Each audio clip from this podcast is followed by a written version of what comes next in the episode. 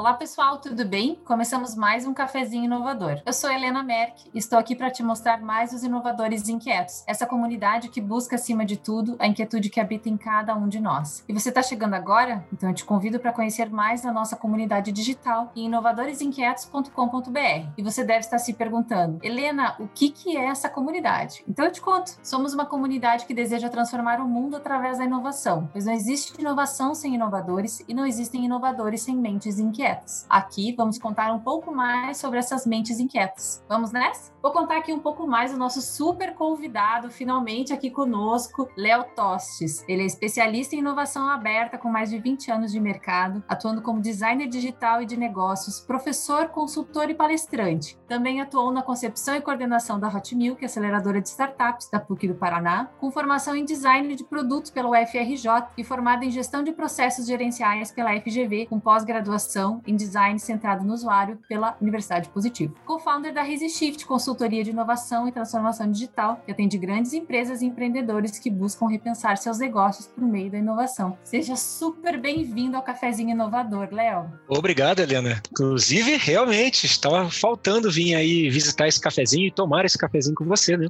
Acho que era o grande momento, né? Muito bom, muito bom ter você conosco, Léo. E aí a gente começa o nosso cafezinho aqui, Léo. E eu vou pedir para você compartilhar conosco um pouco pouco mais de como que foi o início da tua jornada, os primeiros aprendizados, enfim, um pouco do início da tua jornada profissional. Essa é uma boa pergunta e isso é uma história um pouco longa. Vou tentar ser curto, né? Não sou inovador inquieto à toa, né? Comecei com o meu primeiro negócio em 98, ainda na faculdade de design lá no Rio de Janeiro. Era uma agência digital. Naquela época a gente falava apenas que era um estúdio. Toquei a agência, ela virou uma agência de publicidade efetiva. Acabou voltando a ser uma agência digital um pouco de anos depois. E acabou que em 2003 eu vim para Curitiba. Em Curitiba, eu já não estava mais como designer nem publicitário, né? Nessa época eu tinha decidido que eu queria salvar o mundo. E aí me tornei shiatsu terapeuta. Comecei a atender pessoas em shiatsu, por mais estranho que isso possa parecer, né? Dali, comecei a atuar nessa área e, em paralelo, fazia trabalhos de design também. Por uma série de razões, começaram a surgir frilas e, enfim, tinha relacionamento no mercado. Aquilo virou uma agência de novo, né? E deixei de ser shiatsu terapeuta, voltei a ser designer. Essa agência ela se desenvolveu, ficou especializada em e-commerce e lá para 2010 nós vendemos essa empresa para um grupo econômico, né? Comecei a atuar com futebol, comecei a trabalhar com essa área de. Eu era executivo de contas numa startup que era uma rede social para clubes de futebol, que foi a empresa que comprou a nossa agência. E fui tocando isso até que a empresa, né, o grupo econômico resolveu fechar a iniciativa e eu acabei entrando de sócio numa outra empresa chamada Twin, fazer projeção de uma piada, fazer interatividade em ponto de venda, interatividade, enfim, para eventos, feiras. Era uma empresa que era um mix de laboratório tecnológico com Disney, como eu gostava de falar, né? Era um laboratório tecnológico que a gente fazia muita coisa legal, muita coisa interativa, usava Kinect, usava telas transparentes, usava projetor nos ambientes, enfim, sabe? Tinha um monte de software por detrás para tentar criar uma experiência única. Também fazíamos as projeções mapeadas em grandes fachadas, né? Fachada de shopping, fachada de prédio, fachada de catedral, que era aquelas mega projeções em 3D que vão ganhando vida, né? Enquanto vai passando o filme. E aí eu dizia que era meu lado Disney, né? Então, isso foi a minha vida de 98 até 2013. E aí, 2013, Helena, é mais ou menos quando eu comecei a migrar para aquela outra fase da minha vida, que é o que eu tô hoje, né? Que é quando começa a efetivamente falar de inovação, falar de startups, falar de trabalhar com empresas maiores, né? Enfim, aí você conhece um pouquinho dessa história, porque acho que foi o momento. Você acha que eu te conheci em 2016 ou 2017? Eu tô confundindo. Gente, eu vou fazer aqui um comentário que eu tô impressionado. Gente, o Cafezinho Inovador sempre tem alguma revelação. Eu não sabia que o Léo tem essa formação de shiatsu terapeuta. Gente, pasmem, hein? O Léo, além do mapa astral que uma galera já sabe, ainda tem o shiatsu. Olha isso, gente. O Léo é uma caixinha de surpresa. Mas, Léo, agora conta pra gente. Eu acho legal porque isso também propõe um ponto de mudança aí na carreira, né? Como você bem já deu um spoiler aqui pra gente, né? Para começar a falar de inovação. Como é que segue aí a tua jornada, né? Até os dias de hoje e como é que foram esses momentos de mudança? Novamente, né? Eu não sou um inovador inquieto à toa, né? A inquietude, minha vida é uma vida inquieta, né? Foram vários momentos de mudança, né? Na época da faculdade, porque eu entrei em design de produto e eu já comecei trabalhando com digital. Na época dos HT HTMLs do Flash, era feito mais na, na mão mesmo. Depois, quando vim para Curitiba, que eu tinha decidido que eu não queria mais trabalhar com design, eu estava frustrado na área, eu estava cansado de ficar prospectando cliente daquele jeito, para aquele tipo de projeto. E aí fez todo sentido para mim mudar a carreira e muito da cultura do, da terapia eu carrego comigo, porque me considero ainda uma pessoa que tem muita paciência de lidar com as outras, sabe? Tento ajudar as pessoas a passarem por seus processos. Então, a medicina tradicional chinesa que vem por trás do shiatsu foi básico para mim, né? Para poder trazer isso. Aí tive essa, essa mudança. Aí entrei na, na área do futebol, que também foi outra mudança, mas essa eu caí de paraquedas, enfim. Eu tive uma agência comprada tive que me adequar. As pessoas me ouvem falar muito, né? E aí, Léo, você é do Rio de Janeiro? Você é carioca? Eu falo, não, sou niteroense, né? Sou de Niterói, do outro lado da ponte. A famosa ponte Rio-Niterói. Porém, o fato de eu ser do Rio de Janeiro, ser fluminense, é obviamente eu sofro, né? O, o bullying de se você é do Rio de Janeiro, você deve ser flamenguista, vascaíno e tal, e começa as piadas, né? E eu sempre falo que sou flamenguista, porque é verdade, né? Sou flamenguista desde que praticamente nasci. O fato é que eu não tenho muita paciência para futebol. No entanto,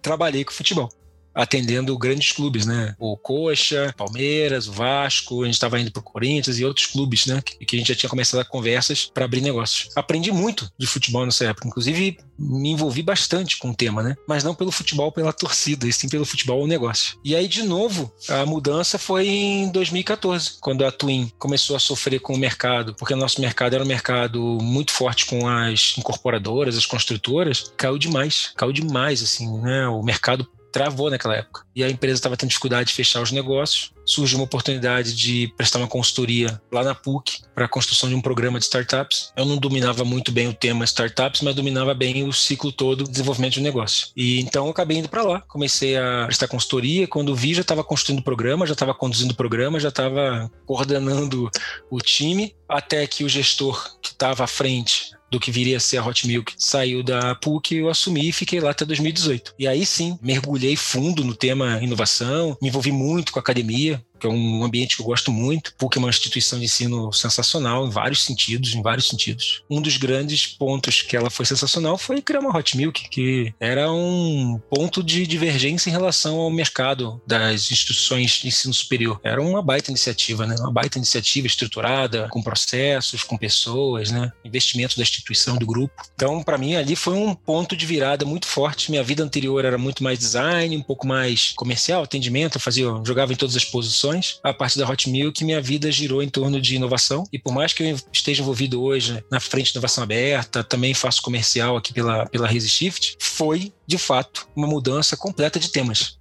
Eu saí de um tema negócio que envolvia tecnologia para inovação, cultura, pessoas, aceleração, processos, construção de redes, construção de comunidades. Isso foi a, de fato, Helena, foi a grande mudança. Até 2018, quando comecei junto com o Marcos e o Flávio, que foi outro sócio que começou conosco, na Raise Shift. E depois entrou o Fred, né, um pouquinho depois, e hoje é esse timaço aí, né, que só ganha a Copa do Mundo. Muito bom. Léo, conta um pouquinho de como que é o desafio hoje aí, talvez compartilhar conosco essa diferença, assim. Antes você falou, puxa, né, design de produto e tal, um pouco diferente. E agora é outro tipo de design. Como é que é essa, essa diferença toda aí para o pessoal que está nos escutando entender um pouco mais? Bom, eu gosto de dizer que design é design, né? Mas entendo também a necessidade de segmentar porque existem ferramentas diferentes para aplicar. Então, eu venho do design de produto. Logo no início do design de produto, eu já comecei a me envolver com design digital e estava nos seus primórdios no Brasil, né? Aprendi um monte, né? Aprendi um monte. Mas o processo que eu vim aprendendo na universidade, ela acabava sendo replicada de alguma forma, com ferramentas diferentes, também no digital. E com o passar dos anos, eu comecei a me envolver com outras frentes do design. Trabalhei design gráfico. Ah, também fiz produção gráfica, não comentei isso, né? Também fazia acompanhamento desenvolvimento produção gráfica nas gráficas. Sou da época dos fotolitos mesmo, daqueles bem dos antigões mesmo. E a partir de 2010, se não me engano, quando eu fiz a pós em design centrado no usuário, lá na Positivo, vixe, aí minha vida, o tema design multiplicou, né? Porque aí veio design de negócio, design centrado no usuário, design de experiência, design de interfaces. Quando eu vi, eu tava me metendo em tudo quanto é design de interação ou que design que envolve algum tipo de negócio. E sempre pessoas, né? Eu tenho a cabeça do designer o tempo inteiro, né? Então penso design com frequência, mas obviamente foi uma mudança de vida vida, viu?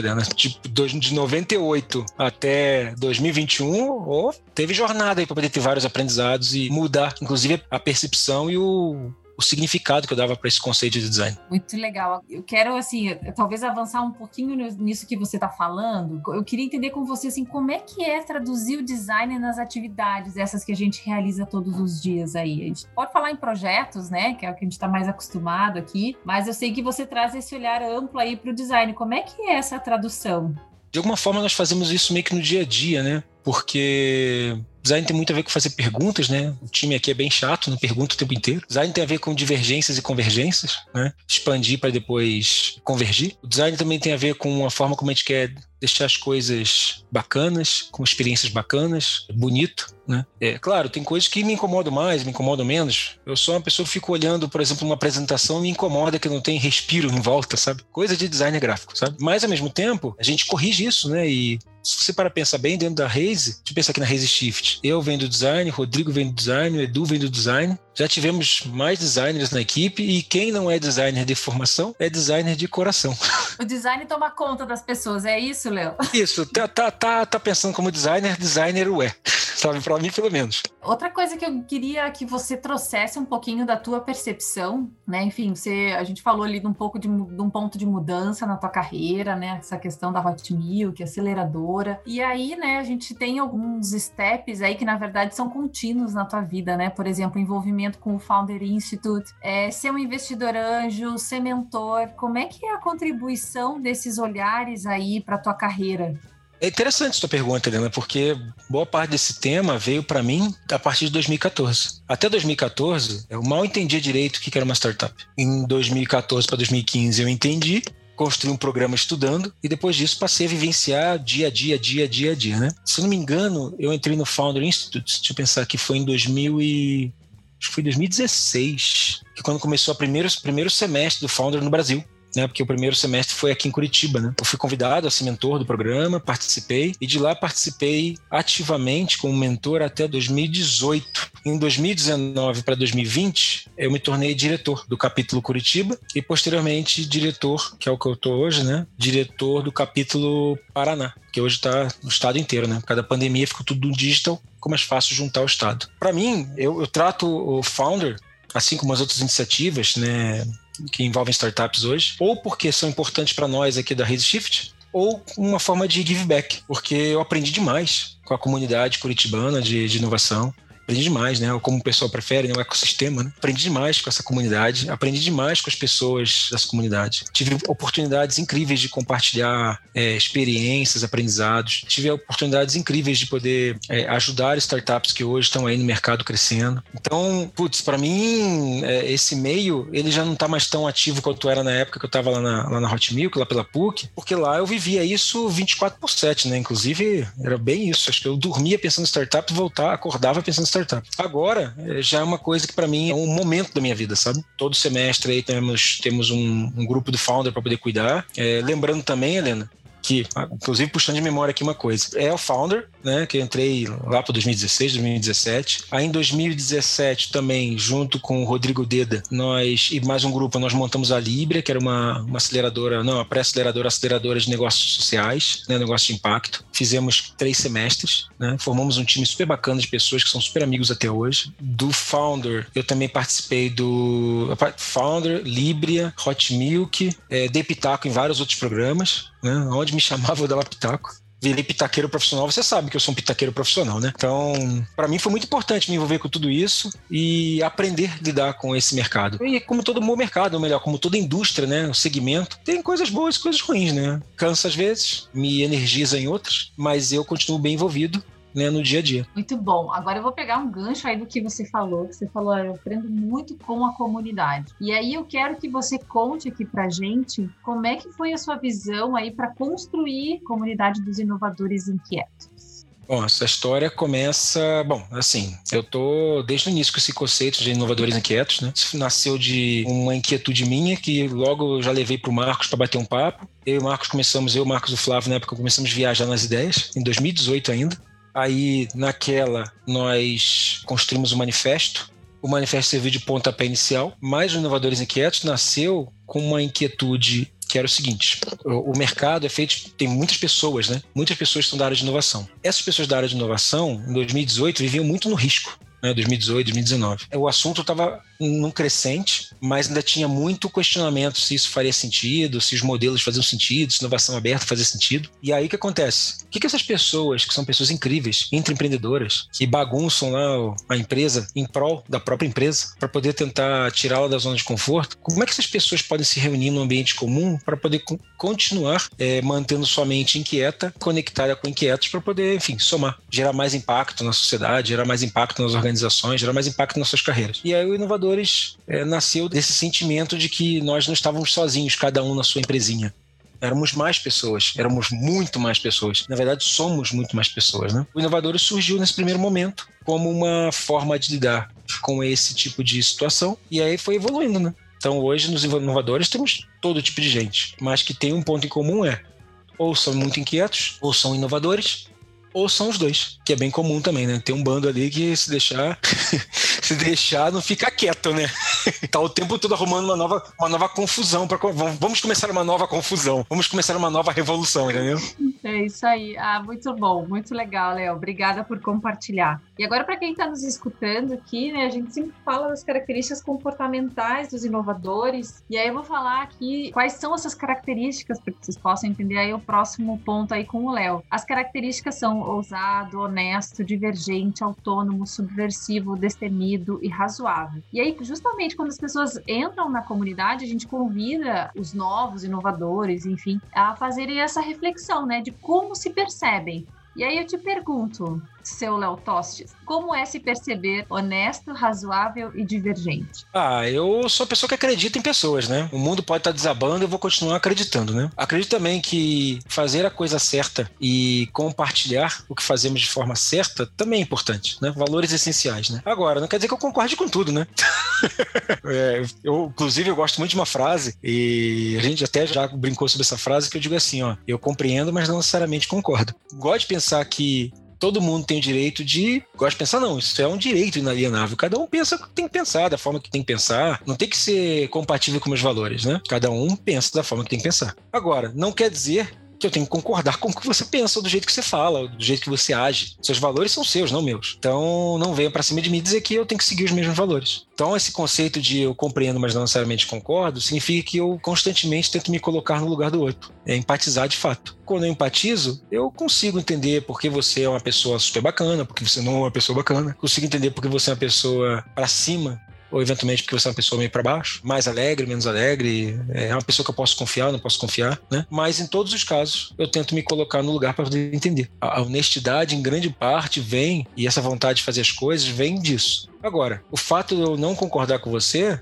não significa que eu não possa ser bacana e te dar o meu feedback, ou fazer um comentário, ou construir alguma coisa junto. E aí vem a divergência, porque eu também tendo a ser muito questionador. Quanto questionador, eu acabo eventualmente causando algum tumulto. E eu acho que a divergência é importante para trabalhar na inovação. Na verdade, é essencial, Helena. Essencial. Sem divergência, todo mundo vai ser concordante, vai todo mundo convergir. E se está todo mundo convergido, estamos sempre na zona de conforto, né? Então, acho que é importante entender esse, esses pontos, esses valores essenciais que nós temos. Muito bom, gente. O Léo é um questionador contumaz, né? Vou, vou, fazer uma ressalva aqui que a gente fez o happy hour aí para falar sobre é, segurança psicológica para inovar. E eu achei muito legal que a nossa convidada, a Nara, inovadora inquieta, ela citou justamente um momento em que o Léo trouxe aí os seus questionamentos, né? E ela ilustrou justamente em cima disso aí. Concordo, Léo, é, tem que ter diversidade, tem que ser divergente, senão a gente não sai. Agora eu te pergunto, em que momento ou, enfim, situação, né, você se viu inovador e inquieto na vida? E aí, se você eventualmente, naquele momento, se deu conta que estava inovando. É, às vezes é mais fácil fazer essa reflexão, né, depois de um tempo e tal, quando a gente para aí, com alguma tranquilidade eventualmente, né, quando a gente está olhando para nossa jornada. Mas eu queria saber se eventualmente você teve alguma situação que você se deu conta que estava sendo inovador e inquieto.